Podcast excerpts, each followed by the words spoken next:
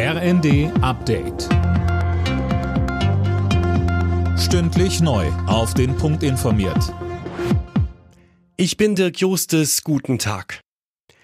Die Maskenpflicht im Fernverkehr der Bahn ist seit heute Geschichte. Bundesgesundheitsminister Lauterbach begründet die Abschaffung mit einer deutlich verbesserten Corona-Lage. Viele Menschen sind geimpft, neue Virusvarianten seien nicht in Sicht. Mit dem Ende der Maskenpflicht fällt für Reisende und Beschäftigte in Bussen und Bahnen auch ein großes Streitthema weg, sagte uns Klaus-Peter Naumann vom Fahrgastverband ProBahn. Also die Übergriffe wegen der Masken werden wegfallen.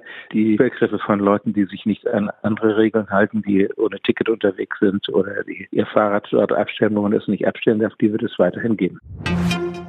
EU-Kommissionspräsidentin von der Leyen hat der Ukraine weitere Unterstützung der EU zugesagt.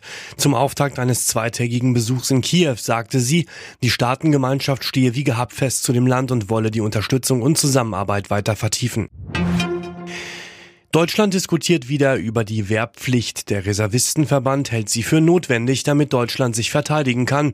Und auch Verteidigungsminister Pistorius sagt, das Aussetzen der Wehrpflicht war falsch. Der Militärexperte Michael Wolfsohn sagt uns.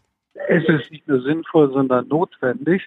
Und zwar aus allgemeinpolitischen Gründen. Aber die Bundeswehr braucht dann wiederum so viele Soldaten nicht. Und sinnvoll wäre es, die Pflicht, um eine Sozialpflicht zu erweitern für Männer und Frauen gleichermaßen, um die Bindung an den Staat und die Gemeinschaft zu stärken.